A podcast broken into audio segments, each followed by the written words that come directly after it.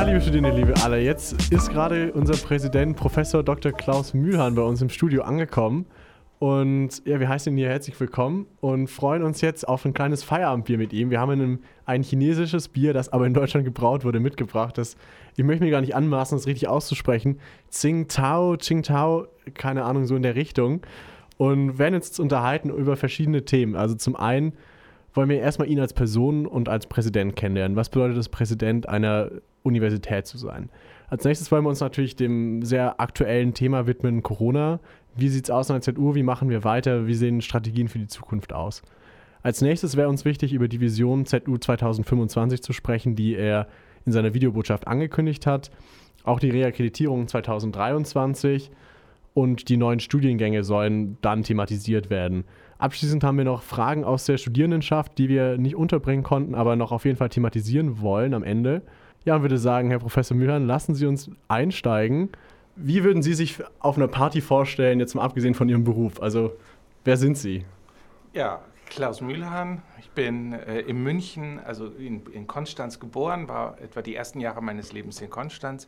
Bin dann mit meiner Familie nach München gezogen, habe dort Abitur gemacht bin nach dem Abitur gleich weg und wollte so weit weg, wie es geht. Also nicht, weil es jetzt nicht irgendwie mir München gefallen hätte, aber ich wollte einfach was Neues, was anderes und bin nach Berlin, damals noch Westberlin, was sozusagen Mauer und alles, äh, das alte Westberlin. Und dort habe ich dann Sinologie studiert und wahrscheinlich, wenn ich mich jemandem vorstelle, dann meistens äh, mit meinem ich sage mal, fachlichen Bezug China, äh, weil ich sehr viel Zeit in China verbracht habe, sehr viel Zeit mit China, sehr viel Zeit über China auch nachgedacht habe. Und Präsident einer Universität klingt wichtig, aber was ist das eigentlich konkret? Also was ist Ihre Aufgabe? Was kann man sich darunter vorstellen? Also das ist eine absolut spannende Frage. Äh, Präsident einer Universität ist ein Job äh, eigentlich wie kein anderer. Ne? weil er ist kein, er ist, er hat Management-Komponenten natürlich, weil es geht darum, eine Universität zu führen, zu leiten. Äh, es hat aber auch natürlich wissenschaftliche äh, Komponenten, Elemente, die da eine Rolle spielen. Äh, es ist eine gesellschaftliche Aufgabe, weil man ja auch in die Gesellschaft hineinwirkt. Man repräsentiert die Universität ja auch zu anderen Stakeholdern. Also ich kann sagen, die Komplexität, die Vielfalt der Rollen und der Aspekte, das fasziniert mich und deshalb mache ich es. Und wenn Sie jetzt an Ihren Alltag denken, wie können wir uns das vorstellen? Also mein Alltag, der ist natürlich ziemlich äh, beschäftigt, weil wenn man so viele äh, im Grunde Aspekte und, und auch so viele Funktionen wahrnehmen muss und, und auch bedienen muss, äh, dann heißt es natürlich äh, viele, viele, viele Termine mit vielen Leuten. Äh, ganz wichtig ist Kommunikation. Ich meine, das habe ich äh, auch schon bemerkt und das haben Sie sicherlich auch schon bemerkt. Kommunikation ist so großes Bedürfnis an der Universität, nicht nur seitens der Studierenden, sondern auch äh, aller anderen Gruppen. Und da verbringe ich eben sehr viel Zeit mit Terminen, mit Besprechungen und versuche in diesen Besprechungen eben die Universität in eine bestimmte Richtung auch weiterzuentwickeln, worüber wir dann nachher auch noch reden werden. Jetzt haben Sie ja die Freie Universität Berlin verlassen. Ähm, war es in Berlin so schlimm oder haben Sie eine neue Herausforderung gesucht? Oder? Also ich, ich liebe die Freie Universität Berlin. Ich habe da studiert und promoviert. Ich finde, es ist eine tolle Universität. Aber ich finde auch, äh, dass es eine große Verwandtschaft gibt im Grunde zwischen der Zeppelin-Universität und der Freien Universität. Das scheint jetzt zwar vermutlich absurd, äh, abstrus, weil äh, die Freie Universität Berlin hat 35.000 Studierenden und so weiter. Aber als sie angefangen hat, 1948, da hat sie angefangen in einer Art und Weise, die nicht so unähnlich ist wie die der Zeppelin-Universität, nämlich in einer kleinen, in, in einem kleinen Gebäude, in einer, zwar in einer, Dahl, in einer Villa in Dahlem, aber trotzdem einer, einer relativ kleinen, auch nicht besonders modernen äh, Gebäude. Und da war, das war sehr unternehmerisch. Ne? Und die haben auch vor allem gesucht ein neues Modell. Die wollten eine Universität damals, davor müssen Sie wissen, also vor dem Zweiten Weltkrieg, da waren ja die Universitäten, äh, das waren diese ganz klassische Einrichtungen, ja, mit Lehrstühlen, Talaren, sehr zeremoniell, sehr hierarchisch und Studierende hatten da nichts zu sagen. Und 1948 in Berlin, die Studierenden, die wollten, ist von Studierenden mitgegründet worden, auch gesagt, wo Studierende auch hier ja auch in der Geschichte eine große Rolle gespielt haben. Also ganz ähnlich. Das heißt, ich würde sagen, dieser Spirit, ja, äh, des Neuanfangs, des Aufbruchs, auch des neuen Wagens, des Experiments. Äh, das passt eigentlich total gut. Und dann habe ich mir die Zeppelin-Universität angeschaut und habe mir gedacht, ja, die, diesen, diesen, diesen Geist des Aufbruchs, des Anfangs, äh, de, das reizt mich. Und da würde ich gerne weiterentwickeln. Sie haben gesagt, Sie haben sich die Zeppelin-Universität angeschaut. Ähm, es kann man ja sagen, die Uni hat ein sehr starkes Marketing, davon wurden Sie wahrscheinlich auch beeinflusst. Ist es denn jetzt so, wie Sie es sich vorgestellt haben oder ist es anders? Also waren Sie vom Marketing vielleicht auch geblendet oder ja, jetzt, ähm, das ist schon richtig. Jetzt muss ich sagen, ich habe die Zeppelin-Universität in der einen oder anderen Form schon wahrgenommen. Und äh, die, weil die Universität hat eigentlich in der deutschen Hochschullandschaft einen guten Ruf äh, als, als wirklich eine Stätte, in der man viel Neues macht, äh, wo Innovation passiert, auch in Bezug auf die Lehre. Und so, also so irgendwo auf dem Horizont hatte ich schon, aber ich kannte sie nicht. Und dann habe ich mich natürlich informiert, da ist natürlich Marketing und, und Webseiten und so, aber das weiß ich schon, dass man das bei keiner Universität finden Sie die Wahrheit auf den Webseiten, ja, das ist klar. äh, da muss man schon dahinter schauen. Aber äh, ich muss sagen, es gibt natürlich eine Reihe von Herausforderungen, das ist ganz klar hier.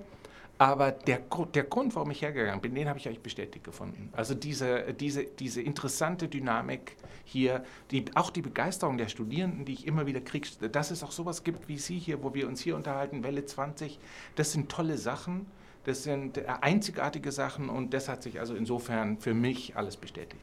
Jetzt führen Sie ja eine Organisation, die Sie in ihrer eigentlichen Form noch nie kennengelernt haben, weil ich meine, Sie sind ja angetreten mitten in der Pandemie ähm, wie ist es, eine Organisation zu führen, die man nie wirklich erlebt hat, die man nie die Studierenden richtig am Campus erlebt hat, Partys, Veranstaltungen etc.? Wie, wie ist das für Sie? Nicht schön. Das kann man, kann man ganz klar sagen. Ähm, das ist nicht schön. Das ist, äh, in vielen fühlt man sich immer gebremst. Ne? Und weil eben Kommunikation so wichtig ist. Und ich bin auch an der Universität, weil ich es wirklich liebe, mit Menschen und auch mit Studierenden zu arbeiten. Hat, deshalb habe ich überhaupt den Beruf, äh, akademischen Beruf gewählt, weil das macht richtig Spaß, mit jungen Menschen zusammen zu sein und äh, zu diskutieren und gemeinsame Veranstaltungen zu haben. Und das geht alles nicht. Ne? Also das ist für mich frustrierend, weshalb ich auch, glaube ich, sehr viel von der, der Frustration der Studierenden auch gut verstehen kann. Ich finde zum Beispiel, neulich äh, habe ich einer der seltenen Momente, wo ich meine Chance hatte, mit, einem, mit einer Zweitsemesterin und einem Zweitsemester zu reden. Ja, und wenn die mir sagen, sie haben hier noch nie eine richtige Live-Veranstaltung an der, an der Uni erlebt, dann kann ich sagen, das kann ich so gut verstehen und so gut verstehen, wie, wie schwierig diese Situation ist. Wenn Sie den Drang verspüren, wieder zurück an den Campus zu kommen und es auch von den Studierenden fühlen, würde ich jetzt gerade zum Corona-Blog überleiten. Und da erstmal so, ich spreche jetzt erstmal von mir, aber ich denke, das können auch viele teilen, in der Hinsicht, dass ich alles findet in meinem Zimmer statt. Also Vorlesungen finden statt. Äh, ich muss lernen, jetzt gerade, wo sich das Semester auch wieder zuspitzt, wir gehen in die Klausurenphase rein. Alles findet in diesen, in diesen vier Wänden statt und das ist einfach eine extreme Belastung, die uns alle sehr mitnimmt. Und da muss ich, hat es mich gewundert, dass seit dem 8. März es wieder zulässig ist, Arbeitsräume in Bibliotheken in Baden-Württemberg zu öffnen. Also das sagt die Corona-Verordnung. Alle großen Universitäten machen das auch.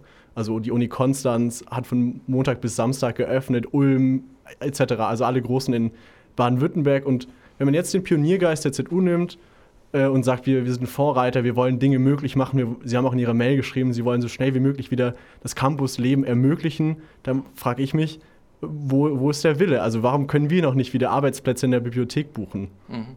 Also das weiß ich, habe ich natürlich auch von anderen äh, ihrer äh, der Mitstudierenden äh, schon gehört. Also wir haben, äh, wie gesagt, am 8. März kam diese Verordnung raus. Wir haben wenige Tage später ja eigentlich die Bibliothek geöffnet. Zunächst allerdings nur für fünf Plätze, äh, weil wir ja, äh, es gibt ja die Verordnung, dass pro 40 Quadratmeter eine Person äh, nur zugelassen ist. Das ist auch eine Empfehlung des Bibliotheksverbands. Und ich habe mich dann auch erkundigt, zum Beispiel die Unis halten sich schon dran, auch die Universität Ulm äh, äh, öffnet ihre Bibliothek unter diesen Regeln. Also wir haben eigentlich schon sofort reagiert. Äh, und wir haben dann allerdings etwas beschlossen. Wir haben gesagt, wir lassen erstmal nur kleine Zeitslots zu von 45 Minuten, weil wir davon ausgegangen sind, dass es einen großen Bedarf gibt an Recherche. Und wir wollten es ermöglichen, dass so viele wie möglich die unter die Bibliotheksmaterialien, die Bücher in der Bibliothek, die Lexika in der Bibliothek wieder nutzen können. Ähm, jetzt stellen wir heraus, dass das zwar genutzt wurde, aber nicht in dem Maß, wie wir das gedacht haben, sodass wir schon darüber nachdenken, die Zeitslots äh, länger zu machen, dass man bis einen längeren Zeitraum in der Bibliothek verbringen kann, um dort eben auch zu arbeiten. Ähm, das sehe ich schon ein und wir werden auch die Zahl der Plätze jetzt, die wir äh, zur Verfügung stellen können, haben wir aber sowieso auch schon, habe ich schon auch in der E-Mail geschrieben, dass wir die ab Ostern äh, dann nochmal erhöhen und wir werden auch, habe ich auch schon besprochen, mit Standortmanagement Seminarräume öffnen können, aber auch da natürlich nur unter der 40 Quadratmeter Regel. Also das heißt auch nur eine sehr begrenzte Zahl von Personen zulassen können das finde ich erstmal begrüßenswert, aber ich frage mich so, wir haben das System ja schon getestet letztes Semester, wir hatten ja schon diese Buchungssysteme. Warum kann man das nicht für die ganze Universität erweitern, sagen, man bucht diese Seminarräume, man für einen halben Tag, also an der Uni Konstanz und so weiter funktioniert das, dass man sich wirklich einen Zeitslot bucht für einen halben Tag und dann auch wirklich arbeiten kann, weil 45 Minuten sind nett, um was auszuleihen, aber das kann ich auch vorher reservieren und einfach abholen. Also das finde ich so sinnlos. Was mir fehlt, ist ein Ort zu arbeiten, weil ich kann nicht in meinem Zimmer arbeiten, schlafen, essen, kochen, sonst was. Ich, ich, würde das gerne trennen, so wie es früher war. Und wenn ich sehe, dass es an anderen großen staatlichen Universitäten funktioniert, frage ich mich, warum man hier nicht mal Pioniergeist auch mal zeigt und sagt, okay, wir beschaffen Schnelltests, wir testen die Leute, bevor sie reinkommen, wir, wir besorgen Raumfilter. Ist ja auch ein Vorteil, dass wir so klein und agil sind, dass man sagt, okay, wir schaffen ein paar Raumfilter an unsere ist ja, es gibt ja schon eine Lüftung. Also wo, wo ist da der, der Pioniergeist? Wo ist da das Voranschreiten? Also naja, man, also ich, ich sage jetzt mal, ich bin ganz für Pioniergeist und Experimentieren. Aber wir haben hier eine Situation, wo wir auch verantwortungsvoll handeln müssen. Und wir haben auch Verantwortung äh, jetzt natürlich für uns, jeder für sich äh, und seine eigene Gesundheit. Wir haben aber natürlich auch Verantwortung für die Gesundheit von anderen. Und da muss man, glaube ich, schon verstehen, dass es einige Mitarbeiter gibt in der Universität, die sich dann einfach auch in so, in so Situationen Sorgen machen. Die sagen, was passiert, wenn wir jetzt so viele Leute in einem geschlossenen Raum haben?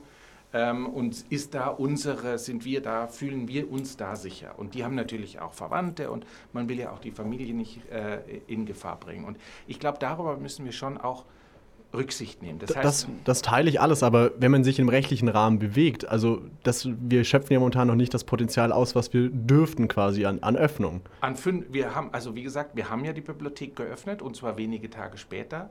Wir haben vielleicht, und das gebe ich auch zu, unser, uns, das haben wir vielleicht nicht richtig analysiert, weil, muss ich allerdings sagen, in den Diskussionen vorher wurde immer gesagt, wir brauchen die Bibliothek, um dort zu recherchieren. Wir brauchen Zugang zu den, zu den Unterlagen. Und da haben wir dann gedacht, zu den Handapparaten, da haben wir dann gedacht, okay, das ist wahrscheinlich jetzt bei, den, bei der Abfassung der Arbeiten und so, Abschlussarbeiten das Wichtigste. Und wir wollten eben schauen, dass auch Dozierende müssen in die Bibliothek und, und Unterlagen für ihre Lehrveranstaltungen und äh, recherchieren und nutzen und äh, Zugang zu Büchern haben. Also das haben wir gemacht. Jetzt haben wir aber gesagt, nach zwei Wochen schauen wir uns das nochmal an. Das ist auch nicht so genutzt worden und jetzt werden wir auch darauf reagieren. Was mich jetzt noch interessieren würde, da kam auch eine Frage aus der Studierendenschaft. Ähm, ich hab's oder wir haben alle ein bisschen das Gefühl, dass man sich jetzt auf der Online-Lehre ausruht. Also dass es so gut in Anführungszeichen funktioniert, dass keiner rebelliert, aber es ist auch nicht ideal. Und da kam jetzt eben die Frage aus der, aus der Studierendenschaft, ob sie Ideen oder Wege, Wege sehen, wie man die Nachteile der Online-Lehre kompensieren kann. Also kurz- und mittelfristig. Läuft es dann darauf hinaus, dass die Studiengebühren gesenkt werden oder sonst irgendwas oder irgendwie entgegengekommen wird für den Verlust an Qualität? Mhm.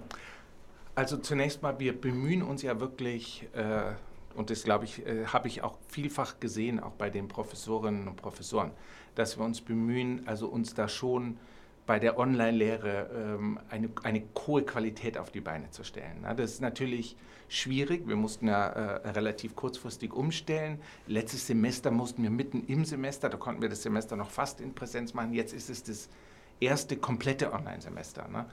Und Online-Lehre ist nicht unser Wunschmodell.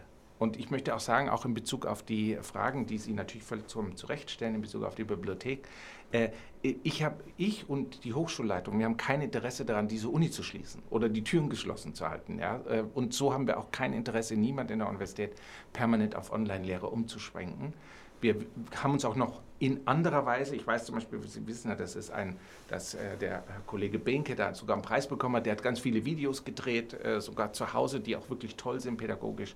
Also es geht eine Menge, von vielen geht eine Menge Arbeit da rein. Aber man muss sehen, was in Bezug auf die Senkung von Gebühren oder Discounts, wir, wir haben praktisch dieselben Kosten, weil die Universität ist ja uns, das, was uns, unser Kostenfaktor, ne? das sind ja sozusagen die Menschen, die Lehrenden, die Personen, und die müssen wir natürlich auch weiterhin bezahlen. Und also alle unsere Kosten sind genauso hoch äh, wie unabhängig von äh, Corona. Also insofern denke ich, der, der, der, gute, ich meine, der gute Weg ist, wir müssen uns hier gegenseitig unterstützen. Wir versuchen jetzt auch was dann nach April äh, für die Erst- und Zweitsemester aufzustellen, dass, wir, dass die an den Campus kommen können für bestimmte Veranstaltungen. Das ist ja auch möglich. Da sind wir auch dabei. Wir überlegen, wie wir Tests einbringen können. Und äh, wir müssen uns da, ich glaube, ähm, frustrierend ist es für uns alle. Und ich glaube, der richtige Weg ist, dass wir da versuchen, gemeinsam irgendwie durch diese schwere Zeit zu kommen das würde ich auch gerade nochmal unterstreichen, dass es eben auch darum geht, dass äh, Mitarbeitende ins Homeoffice können oder auch ähm, Büros haben, wo sie abgeschottet sind. Studierende aber haben keine Arbeitsplätze. Also das heißt, da müsste man eben was schaffen, dass wir eben wieder das, das möglich machen zu arbeiten. Also das, das wäre mir nochmal wichtig, da nochmal zu unterstreichen. Aber lassen Sie uns jetzt äh, angesichts der Zeit zum nächsten Thema kommen. Und zwar gehen wir vom Jetzt in die Zukunft und schauen uns die Vision ZU 2025 an. Wie sieht diese Vision aus oder worum geht's? Also es geht äh, generell in dem Prozess, den wir da begonnen haben, der übrigens auch ein turnusmäßiger ist, insofern als jede Universität, die einen Struktur- und Entwicklungsplan hat, bei uns hier genannt STEP. Und der letzte Step, der ist ausgelaufen Ende des letzten Jahres und äh, die, die Vorbereitungen für einen neuen Struktur- und Entwicklungsplan waren schon unterwegs als ich kam, aber als ich dann im Juni kam, haben wir die Sachen auch noch mal ein bisschen neu aufgestellt. Und für mich geht es darum, dass wir die Zeppelin-Universität aufbauend auf dem Bewährten, aufbauend aus dem, was sie jetzt schon an, an, einzig, an, an Stärken und an Besonderheiten aufzuweisen hat, dass wir das weiterentwickeln, um die ZU noch mal klarer in der deutschen Hochschullandschaft zu profilieren. Ja, und da haben wir angefangen darüber nachzudenken, was macht die ZU aus, ja, dass wir sie eben sehen als eine kreative lebendige Denkwerkstatt, ein Ort, an dem man Dinge ausprobiert, wo Neues geschieht, wo wir Grenzgänger oder Pioniere ausbilden, die eben in der Lage sind, den Wandel in unserer Gesellschaft äh, kreativ und umfassend und engagiert mitzubegleiten. Und das ist für mich äh, die Vision. Und dann müssen wir jetzt schauen, was sind die geeigneten Programme, was sind die geeigneten Forschungsschwerpunkte, um diese Vision sozusagen da auszuführen. Braucht dann eine Uni zwischen Wirtschaft, Kultur und Politik die ja ihren Hauptsitz hier in Friedrichshafen hat, auch wieder, es gab ja mal den Zeppelin-Universität Hauptstadt Campus. Brauchen wir, wenn wir uns internationaler wieder ausrichten wollen, muss das wiederbelebt werden, vielleicht auch in einer anderen Stadt, irgendwie vielleicht auch in Brüssel oder äh, China? Also, also ich glaube ja. Mein, also die Vision und das, woran wir arbeiten, das soll, schon so sein. Wie gesagt, wir positionieren neu, aber wir wollen auch schon wachsen. Na? Und wachsen heißt, wir wollen auch neue Dinge, äh, neue Dinge ausprobieren oder neue Dinge machen. Und dazu gehört für mich das auch, dass wir darüber nachdenken, in der Tat, wo können wir Standorte noch eröffnen. Das kann mit Partnern sein oder so etwas. Aber dazu müssen wir natürlich erstmal sozusagen uns, uns in die Lage bringen, wachsen zu können. Kurze äh, Zwischen, äh, Zwischenpunkt. Ähm, wenn ihr Fragen habt, könnt ihr die gerne, wie schon erwähnt, an Marie Schönfels schicken, per Mail oder mir per WhatsApp schicken. Genau, das nochmal kurz zwischendurch. Ähm, dann kommen wir in dem Zug auch direkt zur Reakkreditierung 2023. Und da ist ja erstmal primär die Frage, wie können wir die Attraktivität der Uni stärken? Also die Attraktivität der Universität zu stärken, ähm, ist auch durchaus ja Teil des, des STEPS-Prozesses, über den wir gerade gesprochen haben. Und da gibt es, glaube ich, mehrere Sachen. Äh, da gibt es formelle äh, Dinge, so wie äh, wir überlegen, wie gesagt, an den Forschungsschwerpunkten. Wir stellen attraktive Studienprogramme auf, da reden wir vielleicht auch nochmal drüber nachher. Ähm, aber ich glaube, noch viel wichtiger und vielleicht das Aller, Allerwichtigste, und das gilt ehrlich gesagt auch für die Reakkreditierung, ist, dass wir, wie soll ich das sagen, ein, ein, ein stärkeres Wir-Gefühl, eine stärkere Identifikation mit der Universität äh, wieder vorantreiben dass wir einfach schauen, dass die Leute sich für die Uni begeistern können. Die, sowohl die Studierenden, von denen ich auch weiß, dass es viele tun, und auch die Professoren, von denen ich natürlich auch weiß, dass es viele tun. Und selbstverständlich betrifft es auch die Mitarbeiter und Mitarbeiterinnen in der Verwaltung. Aber wir müssen alle an einem Strang ziehen. Und, und wie wollen Sie es konkret erreichen? Wir haben dazu einen Prozess aufgestellt, dass wir versuchen jetzt auch, äh, wir haben zum Beispiel im STEP schon angefangen, eben auch Workshops zu machen, moderierte Workshops. Wo, wo sichergestellt ist, dass die Partizipation da ist. Denn eine Vision einer Universität kann ja nur funktionieren, wenn alle sich damit auch äh, verbinden können. Also und darum geht es, dass wir sozusagen das in die Universität tragen, diskutieren, zu Engagement auffordern und das Engagement bekommt man, indem man Möglichkeiten der Partizipation schafft. ein weiterer Punkt ist ja auch die Steigerung der Studierendenzahl. Da haben Sie sich im, im Video quasi ein bisschen auf die Schulter geklopft und gesagt, wir sind um 14 Prozent gewachsen. Andererseits hatten wir 2015 schon, schon 300 Studierende mehr. Also damals waren es 1200, jetzt sind es nur noch 900. Ist es eigentlich ein falsches, eine falsche Hoffnung oder? Also das ist eine schwierige Nummer. Ähm, das ist ganz klar. Wir wollen wieder dahin, wo wir mal waren, bei, ich glaube, 1300 oder so etwas in, in, der, in der Gegend. Und wir sind unter unseren Möglichkeiten. Und ich glaube ehrlich gesagt, wir haben tolle Programme. Und wir müssen schauen, woran liegt es eigentlich, äh, dass wir die äh, Studierenden nicht hierher bekommen. Müssen wir einiges an den Programmen nochmal weiterentwickeln? Ja, sind die noch zeitgemäß? Gibt es da vielleicht Elemente, die man hinzufügen muss? Gibt es da Inhalte, die Sie als Studierende dort gerne hätten, die das äh, attraktiver machen würden? Also darüber müssen wir auf jeden Fall natürlich ähm, nachdenken. Jetzt muss ich sagen, das, diese plus 14 Prozent sind gar nicht meine Leistung, weil äh, der, der, das lief schon. Aber ich, aber ich freue mich trotzdem drüber. Und, ja, wie finden, und wie finden wir heraus, warum die Studierenden überhaupt nicht kommen? Also wo, wie haben sie Prozesse am Laufen, das überhaupt zu äh, fühlen? Ich meine, das kann man ja nicht äh, riechen. Also das muss man ja befragen? Ja, gute Frage. Wir, wir machen das auch. Also wir haben natürlich sowieso haben wir Alumni-Befragungen. Da haben wir gerade eine abgeschlossen. Übrigens mit sehr überraschendem Ergebnis, dass viele der Alumni und Alumnäs sehr, sehr zufrieden sind mit der Uni, sich wirklich begeistert über die Universität äußern. Gibt es natürlich auch ein paar Verbesserungsvorschläge. Das ist ja auch völlig normal und die, die, an, denen, an denen bin ich ja auch sehr interessiert. Aber wir machen auch eine datenbasierte eine datenbasierte Abfrage. Wir schauen uns an, was andere Universitäten äh, anbieten, wo die Studierenden hingehen oder wo sie herkommen. Und da kann man sich schon ein ganz gutes Bild machen. Das haben wir auch gemacht mit einer Hilfe von einem externen, äh, äh, einer externen Agentur, die darauf spezialisiert ist. Und das ist verdammt interessant. Ja? Und vielleicht noch ganz kurz, äh, da gibt es natürlich, äh, Teile haben damit zu tun, mit, dass unsere Universität mit diesem Profil, die Zeppelin-Universität, dass es, so haben die uns auch gesagt, natürlich, die, unsere Zielgruppe ist relativ klein. Na, weil wir suchen ja auch, das sagen wir ja auch, wir suchen Pioniere, besondere Leute, Grenzgänger, Kreative. Und das ist, das ist halt bei, schon, würde ich sagen, per Definition eine relativ kleine, oder nicht relativ, aber doch eine kleinere Gruppe als die. So, das ist eine Herausforderung. Die andere Herausforderung ist, die viele Studierende heute haben an, Studi an ihr Studium andere Erwartungen. Sie, zum Beispiel das Feedback, das wir auch bekommen haben von unseren Umfragen ist, viele, für viele ist es vielleicht zu viel Auswahl, was hier die Zeppelin-Universität bietet. Ähm, die wollen das gar nicht unbedingt. Und dann haben, muss man auch feststellen, viele andere Universitäten machen schon jetzt ähnliche Dinge. Ja? Also mit einem Wort kann man ganz auf einen Punkt bringen, wir müssen uns das nochmal anschauen. Da müssen, da müssen wir jeden Stein umdrehen. Wir müssen jedes Programm anschauen und überlegen, wie können wir das äh, umgestalten.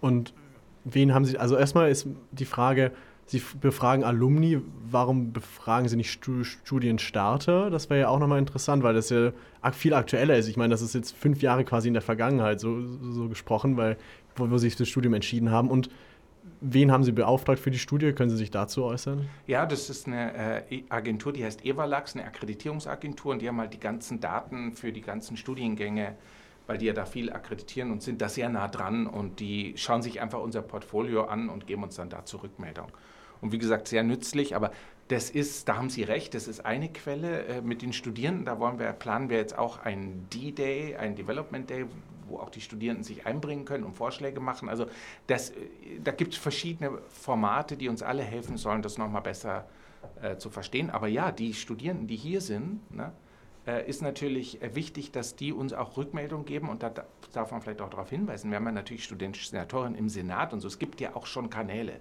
Ne? und auch einen studentischen Vizepräsidenten. Also eigentlich gibt es bereits viele etablierte Kanäle, über die wir Rückmeldungen erhalten können. Ein weiterer Punkt für die Reakkreditierung ist ja, die sind ja die Gelder, die ausreichende Finanzierung. Und da ist ja jetzt gerade besonders Ihre Aufgabe, wo Sie auch im Fundraising tätig sind, ähm, besonders entscheidend. Und da frage ich mich, wie läuft das in Corona? Wie können Sie weiter mit Sponsoren und Förderern in Kontakt bleiben? Weil das muss ja schon schwierig sein. Ja, das ist auch sehr schwierig weil äh, ich kann jetzt praktisch nur Sachen äh, per Video machen oder virtuell, also so wie Sie, ja.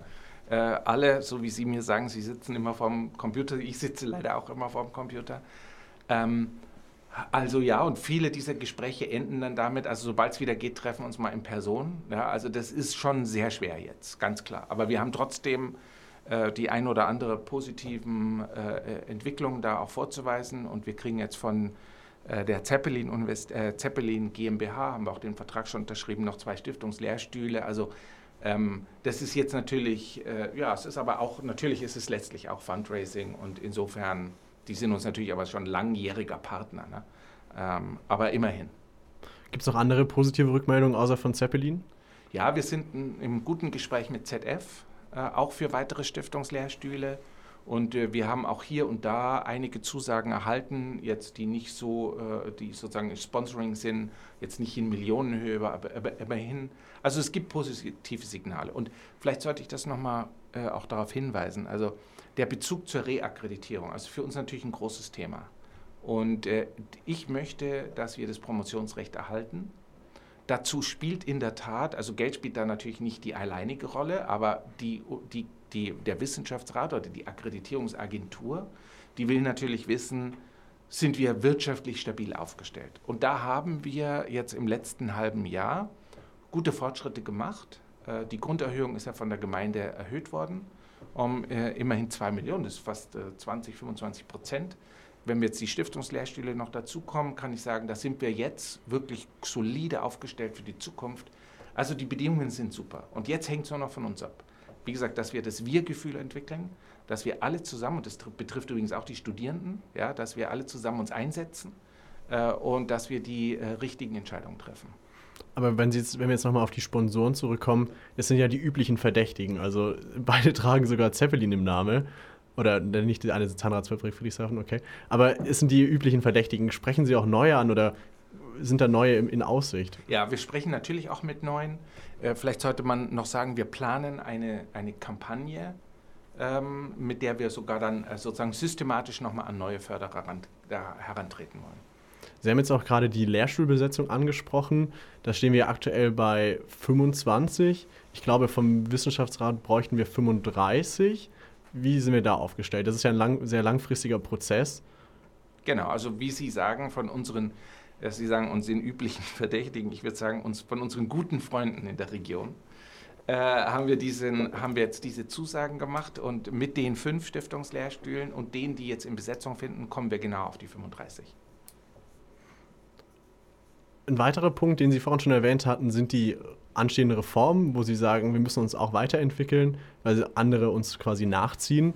Jetzt würde mich interessieren, welche Akzente wollen Sie da konkret setzen? Das haben Sie ja auch schon in Ihrer damaligen Antrittsrede erwähnt. Könnten Sie darauf nochmal eingehen? Also die Akzente, äh, die, wir, die ich setzen möchte in Bezug auf, äh, wie wir uns sozusagen erneuern, habe ich ja schon ein bisschen gesagt. Wir brauchen, äh, wie gesagt, also wir müssen die Studiengänge uns nochmal anschauen, müssen da schauen. Wir sollten uns auch die Formate anschauen. Ne? Also ich sage mal Didaktik, ja, die Format, Unterrichtsformate, Lehrformate, die Art und Weise, wie wir interagieren zwischen Studierenden, Wissenschaftlern, Professoren. Äh, ich glaube, da kann man noch einiges machen. Ich würde ihm, wie gesagt, gerne dazu schauen, dass wir einen Kulturwandel haben oder ne, einen Wandel in der Institution, äh, wo wir uns gegenseitig äh, unterstützen, äh, befeuern, anregen, ja, äh, Ideen geben.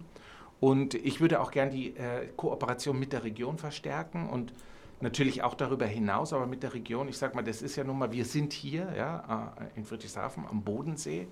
Und wir sollten schauen, dass wir mit den verschiedenen Gruppen, jetzt nicht nur den Unternehmen, sondern den verschiedenen Gruppen und Themen der Gesellschaft uns hier äh, mit verbinden. Sie können ja auch sagen, das ist eine Art Labor oder Testfeld. Hier steht in der Region ein wahnsinniger Strukturwandel an. Der wird aber viele Regionen in Deutschland betreffen. Und da können wir von lernen, da können wir auch beitragen, da können wir auch helfen, da sollten wir involviert sein. Und äh, das, das wären so ein paar Punkte, wo ich die Erneuerung äh, sehe. Sie haben jetzt auch gerade nochmal vom Kulturwandel und vom Wir-Gefühl gesprochen.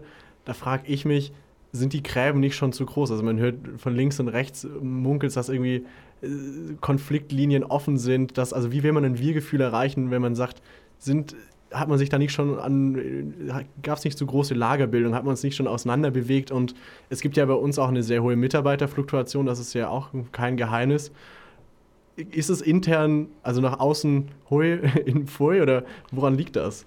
Es ist, äh, es ist schon eine Uni also vielleicht nochmal ganz grundsätzlich, Universitäten neigen natürlich dazu zu streiten.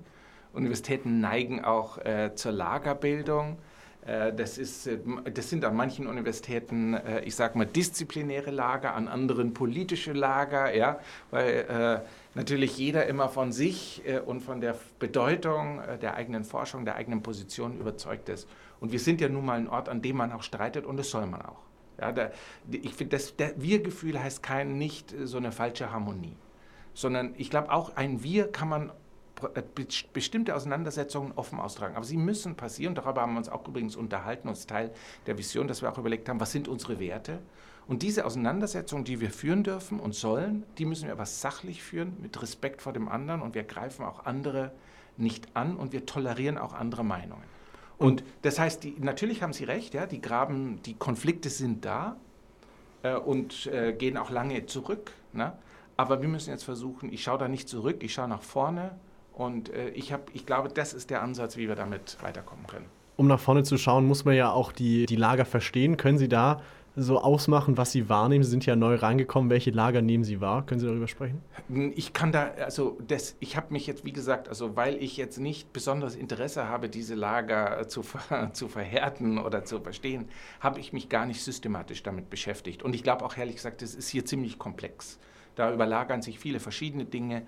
Aber ich will darüber hinweg. Ja, ich will mich damit gar nicht so aufhalten, sondern ich, ich will nach vorne schauen und nicht nach zurück. Und ich glaube, hier an dieser Institution ist ausreichend genug sozusagen äh, in Kämpfen, wie auch welcher Natur auch immer, verbracht worden.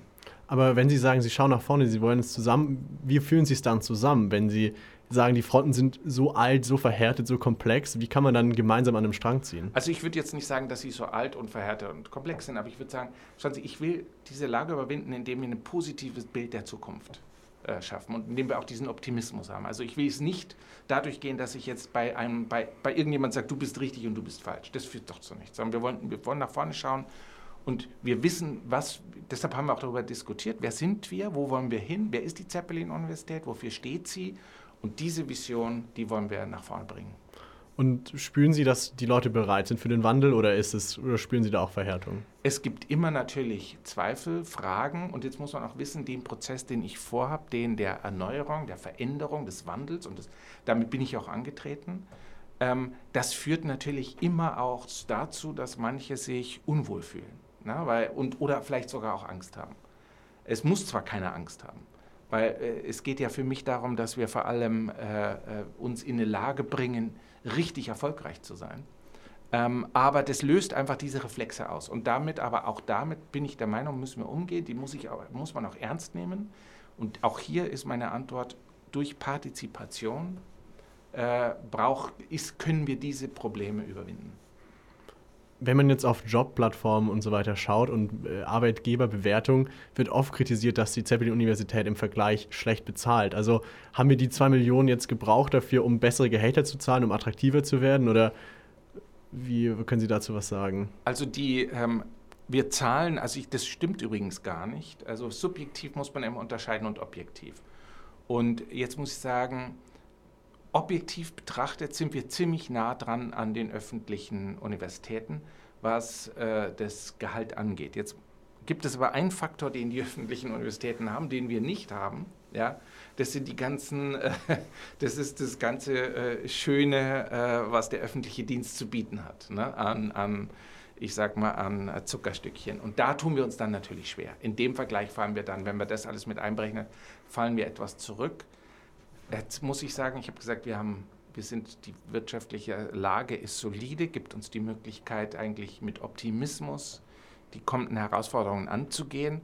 Aber wir werden uns auch noch, äh, äh wir werden uns, wir werden, ich sag mal, wir müssen uns noch weiterentwickeln und müssen erstmal noch in bestimmten Bereichen erfolgreicher werden, bevor wir dann nochmal darüber nachdenken können, wie wir, wie wir, wie wir wirklich mit den öffentlichen äh, Universitäten gleichziehen können heißt es, sie müssen eigentlich ein Arbeitsumfeld schaffen, das eher Idealisten anzieht, als Leute, die sich auf den gemütlichen Staatsdienst quasi verlassen. Also ja, genau. Und ich sage immer, einer der Gründe, warum ich auch hier bin, ist, das wird oft vergessen. Also die, so, so schön ist es an den staatlichen Universitäten nicht. Ja, weder für Studierende übrigens. Ja, ich habe da viel mit denen auch geredet. Ich weiß, wie oft die unzufrieden sind, weil es dort mh, sehr schlechte Betreuungsrelationen gibt, weil dort, sie sind in der Massenuniversität mehr oder weniger alleingelassen. Ne?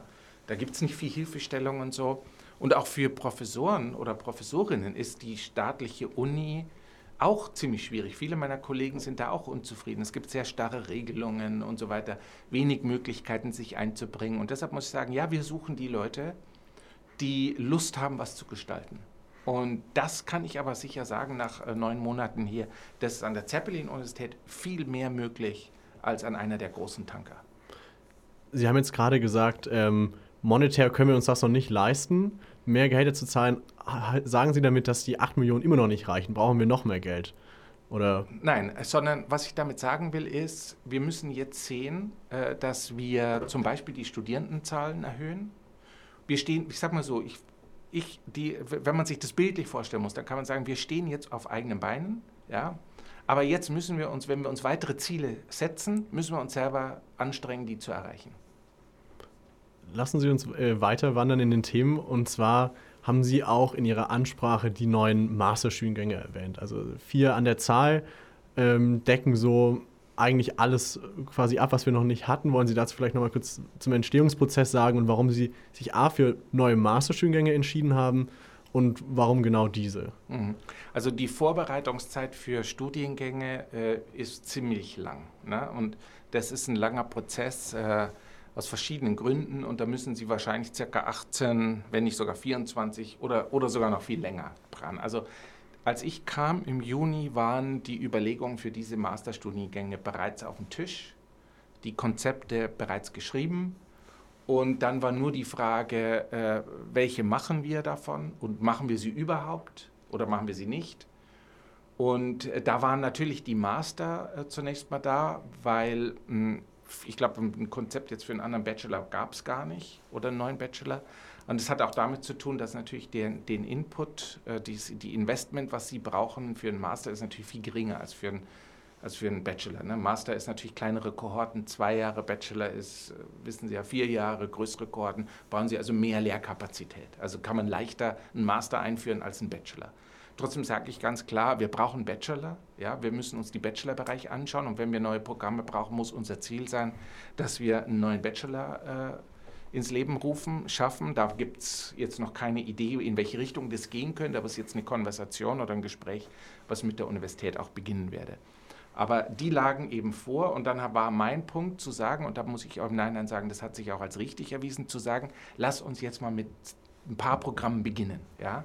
Wir müssen, es ist viele Jahre ist kein neues Programm mehr gestartet worden und wir sollten jetzt den Mut haben, äh, äh, mit was Neuem zu beginnen. Natürlich kann es nachher auch sein, dass ein Programm nicht funktioniert. Aber da muss man auch den Mut haben, äh, sowas in Kauf zu nehmen. Aber ich wollte einfach die Bewegung da haben. Und das ist auch im Gemeinderat bei der Erhöhung der 2 Millionen sehr positiv aufgenommen worden, dass einfach da was passiert, dass wir mit neuen Angeboten sozusagen rausgehen. Und es sind auch gute Angebote.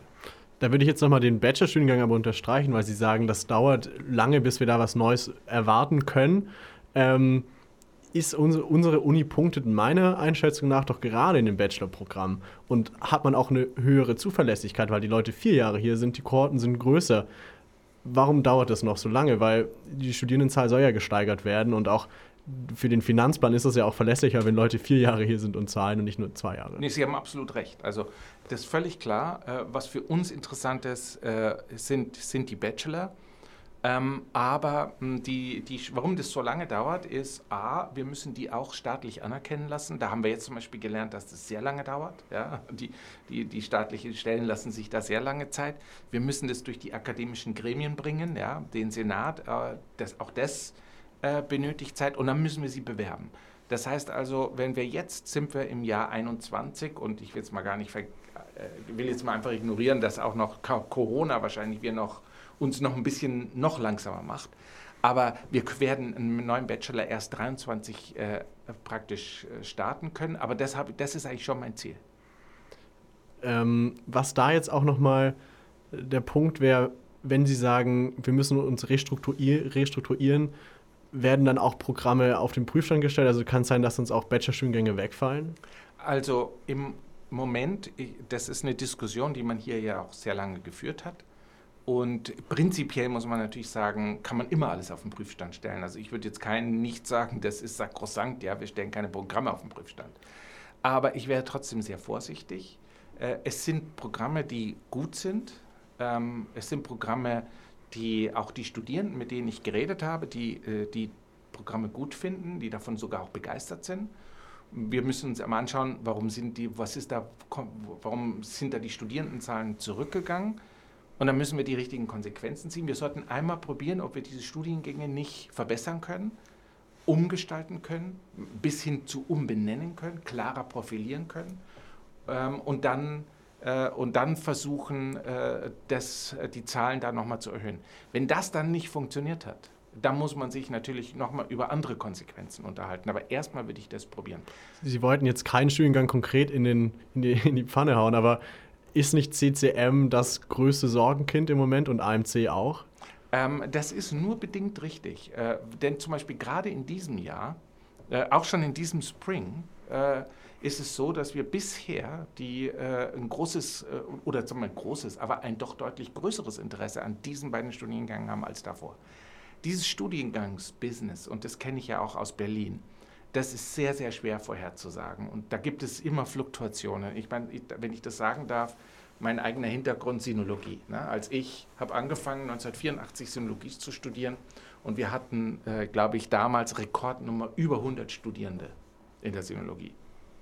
So, und dann ist das lange hochgegangen und dann ist es total abgefallen. Dann ist es wieder hochgegangen, als ich jetzt vor zehn Jahren in Berlin war. Da hatten wir auch sehr viele Studierende, über 100. Und das ist dann zum Beispiel um die 2015er Jahre auf 30 zurückgegangen, also zwei Drittel Verlust. Und da hatten wir dann auch die Diskussion in der Universität, die sagen, ja, braucht ihr jetzt all diese Stellen? Äh, braucht ihr, äh, wir hatten damals, glaube ich, vier oder fünf Professuren, braucht ihr vier oder fünf Professuren äh, in der Sonologie? So, jetzt sind die Zahlen übrigens wieder hoch. Ja. Aber ausgelastet sind sie, ist der Einzelstudiengang, der wirklich ausgelastet ist, ist ja SPE. Die anderen haben noch gut Luft. Na, also CME ist auch gut. Ja, das ist ein gut ausge. Der Pair-Studiengang, auch der fluktuiert. Aber ja, äh, es ist ja gar keine Frage, ich will da gar nicht drum herum reden. Es ist ja völlig klar, dass wir da noch mehr Studierende brauchen. Nur Ihre Frage ist ja, sind wir jetzt, wären wir jetzt gut beraten, in einem Schnellschuss irgendwas einzustellen? Und da sage ich äh, nein. Da möchte ich mir erst ansehen, was sind die Ursachen und können wir die Programme mm, um, umbauen ich möchte auch nicht äh, Ihnen in den Mund legen, Studiengänge abzuschaffen. Ich bin großer Fan vom CCM-Studiengang, deswegen finde ich es auch schade und er ist auch sehr bereichernd für unsere Universität. Ähm, ja, was jetzt ähm, haben wir den Blog abgeschlossen. Jetzt würde mich noch interessieren, wir haben jetzt noch ein paar Fragen aus der Studierendenschaft, die ich jetzt nicht so unterbringen konnte. Ähm, die würde ich jetzt einfach mal noch stellen. Also zum einen hätte ich hier die Frage, ähm, was ist die Strategie von Ihnen, die Alumni wieder mehr einzubinden? Weil da also kam so irgendwie das Murren raus, so von wegen, dass sie sich nicht so gut eingebunden fühlen, Identitätsverlust, irgendwie nicht so gut auf dem Laufenden gehalten fühlen und so weiter. Ja, also es ist auch eine der Baustellen. Ähm, das ist jetzt natürlich Corona-bedingt, da hat es auch äh, wiederum mal gelitten. Ich habe aber zwei Townhalls gemacht für die Alumni, virtuell. Jetzt kann man sagen, wir haben wahrscheinlich zwei, wir haben circa 2000 Alumni und da waren, glaube ich, nur äh, in der einen waren 80, in der anderen waren 50 da. Aber es war, es ist jeder Alumni oder Alumni angeschrieben worden. Ist natürlich auch so, die, die sitzen auch schon den ganzen Tag vom Computer. Man kann sie ihnen auch nicht verübeln, dass sie dann nicht unbedingt noch Lust haben, den Präsidenten der Zeppelin-Universität am Abend zu hören. Äh, kann man, äh, kann ich nachvollziehen. Aber wir versuchen es unter den Möglichkeiten, die jetzt, möglich, also, äh, die, die jetzt gegeben sind. Äh, eine weitere Frage wäre, wie kann die Zeppelin-Universität während der Corona-Krise gewährleisten, dass das Studium auch wirklich sein Geld wert ist? Also haben Sie da nochmal konkrete Initiativen oder Ideen, wie man da das nochmal verbessern kann? Also das tun wir. Wir haben jetzt auch ähm, im Prinzip uns äh, ja schon einiges überlegt, ja, auch was wir noch machen können, um das Campusleben äh, aufrechtzuerhalten. Äh, der Vizepräsident Lehre, Herr Söffner, und auch der studentische Vizepräsident, der Matthias Eckmann, die sind eigentlich wahnsinnig engagiert, äh, versuchen da Sachen einfallen zu lassen. Wir versuchen auch die Formate nochmal zu verbessern. Wir haben so eine Art Workshop auch schon gemacht, wie man, wie man die Online-Lehre verbessern kann und so. Ähm, ja, wir, wir sind da dran, es ist ein Prozess, äh, muss man natürlich sagen. Wie alle anderen Universitäten sind wir da auch kalt erwischt worden. Ne? Ähm, und jetzt müssen wir sehen, wie wir damit umgehen und da gut durchkommen. Aber ich hoffe halt äh, natürlich sehr, wie Sie auch, äh, dass das im September wir zurückgehen können äh, zu einem ganz normalen Präsenzsemester. Jetzt habe hab ich Sie viel gefragt. Was wünschen Sie sich denn von der Uni, von den Studierenden, von den Mitarbeitenden, von den Professorinnen und Professoren? Haben Sie einen konkreten Wunsch oder eine, eine Anfrage? Also was ich mir natürlich wünsche, und das muss ich sagen, auch ich bin eigentlich sehr gut und freundlich aufgenommen worden, auch von den Studierenden. Ich wünsche mir natürlich mehr Kontakt, ja, aber das geht jetzt ja gar nicht. Aber ich wünsche mir das ehrlich gesagt genauso wie Sie, auch wenn äh, das vielleicht jetzt Ihnen nicht ganz so bewusst ist. Aber äh, ich hatte mir immer gedacht, sozusagen, ich könnte meine erste Woche im Grunde genommen äh, im Campusleben äh, verbringen. Damals im Juni war das schon nicht mehr möglich, ja, und da, da war sowieso auch keiner da. das, war so, ich kam an und es war keiner da und dann kam noch Corona, also die zweite Welle. Ähm, nee, also ich, ich, ich, wünsche mir einfach, äh, dass wir da im guten, offenen Austausch sind, ja, dass wir uns nicht misstrauen, äh, dass man sich nicht äh, Sachen unterstellt, sondern dass man ein guten, konstruktives, produktives Arbeitsverhältnis hat. Das wünsche ich mir eigentlich zu allen Gruppen der Universität. Und von meiner Seite aus bin ich immer bereit, in jedes Gespräch zu gehen.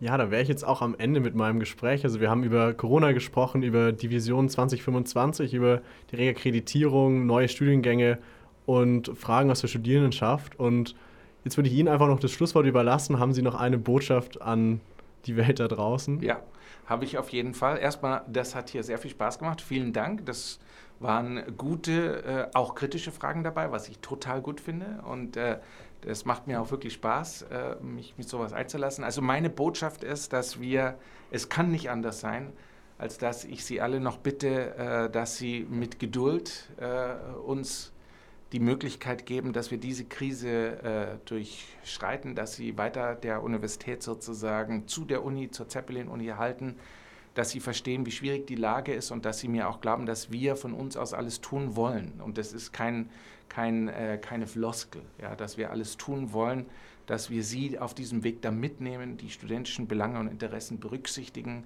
Das ist, äh, auch, ist, eine, ist eine, eine Krise, die es so noch nie gegeben hat. Und natürlich macht man, das haben wir gerade gesehen, was da in Berlin passiert, ja. Äh, natürlich ist da nicht alles optimal und vielleicht nicht alles so schnell, wie jeder sich das wünscht, ja.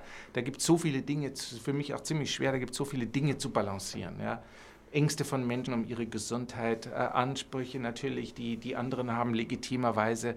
Äh, das ist ziemlich kompliziert. Ja? Da müssen wir die wirtschaftliche Situation im Auge behalten. Ja? Wir wissen nicht ganz genau, wie uns das trifft. Das ist ja glücklich jetzt auch, dass im, im, im Frühling jetzt äh, Springsemester die Studierendenzahl nicht äh, uns weggeknickt ist. Also insofern lassen Sie uns gegenseitig unterstützen im Geist äh, von Verständnis und Vertrauen und dann kriegen wir das auch gut hin. Das sind doch schöne Schlussworte. Ich habe gerade noch die Frage reinbekommen, ob dann, wenn Sie gesagt haben, im September hoffentlich alles wieder normal ist.